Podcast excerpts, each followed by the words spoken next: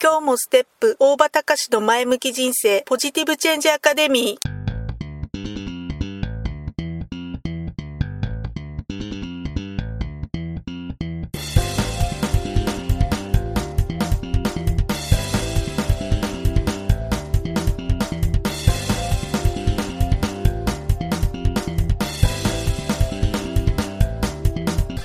もステップ大場隆の前向き人生ポジティブチェンジアカデミーは開業から20年行政書士として奮闘している大場隆が日々活動している中で感じたことを通して皆様に前向きな変化をお届けする番組です。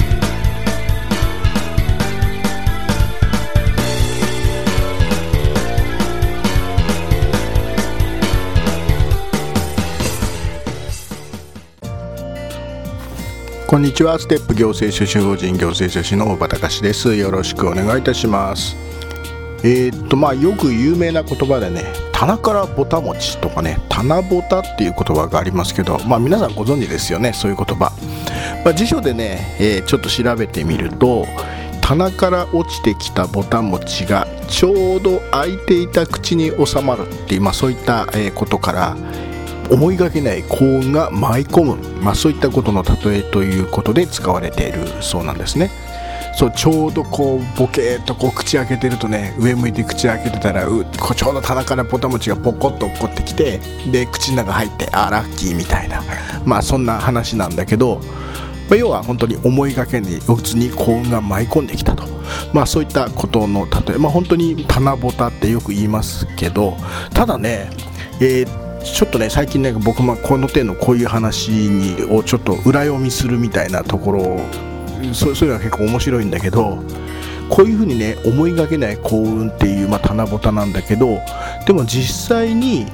えー、棚の下にねたまたまででも何でもいいんだけど棚の下にまずいないと、えー、棚からぼた餅は落っこってこないんですよね。でなおかつ仮に棚の下にいたとしても口をぼーっと上向いて開いてなければ口の中には収まらないということ。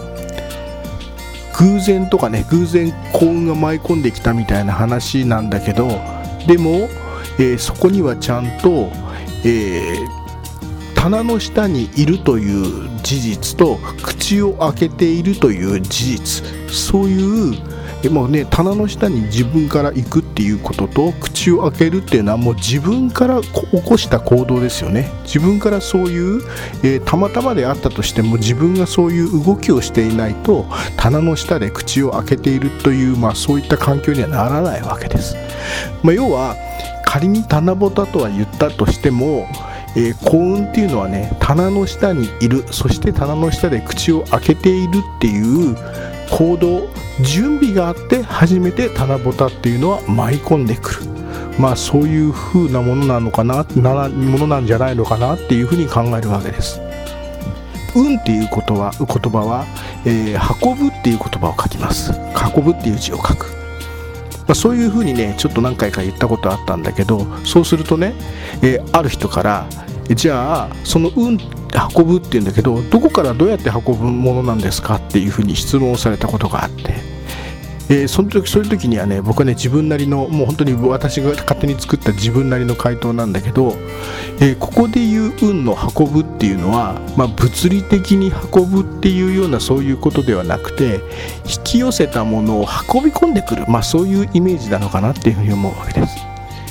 いわゆる引き寄せの法則っていうことを、えー、と前一回話したことあったと思うんだけど要するに引き寄せることによって運び込んでくるもんなんですね。運っていうのは。だからその運っていうのは運ぶっていう字を書く。そういうふうに解釈するするのがいいのかなっていうふうに思うわけです。そう。要するにね、えこれ棚ぼたの話も同じそうだし運っていうことも一緒。幸運をつかむためにはやはり準備とそして、えその幸運をつかむための行動それが必要なんです。それともう一つその幸運と幸運をつかむためとの準備と行動にプラスアルファでもう一つ必要なことがまあ、並行して必要なことが思い込みなんですよ思い込み。もうもう勝手に自分で勝手に思い込むっていうこと。そう思い込みに大事なことっていうのはただ漠然というふうに思うんじゃなくてなんで運がいいのかっていうきちんとした自分自身の理由を持つっていうことなんです。そう。運がいい運幸運をつかむためには、えー、幸運をつかむための準備と行動が必要だっていうこととそれと、えー、思い込む自分は幸運なんだ運がいいんだっていうふうにもう勝手に思い込むこと。なんで自分は運がいいのかっていうことをきちんと思い込む。きちんと思い込むっていうのは自分が運がいいっていう理由をちゃんと自分なりに持つってことね、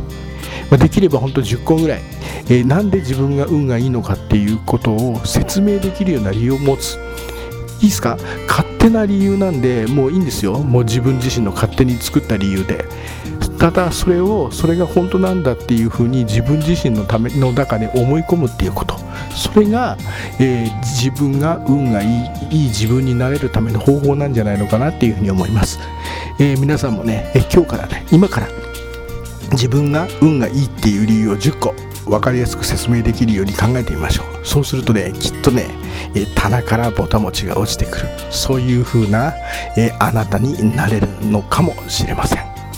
ということで、え、本日は以上です。ご清聴ありがとうございました。また次回まで。さようなら。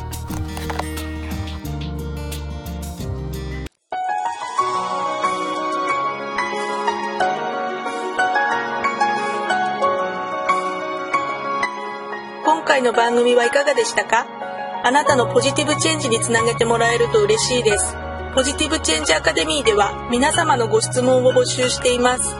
ご質問は info アットマークステップハイフンオフィスドットコムまでメールでお願いします。ではまた次回お会いしましょう。ごきげんよう。さようなら。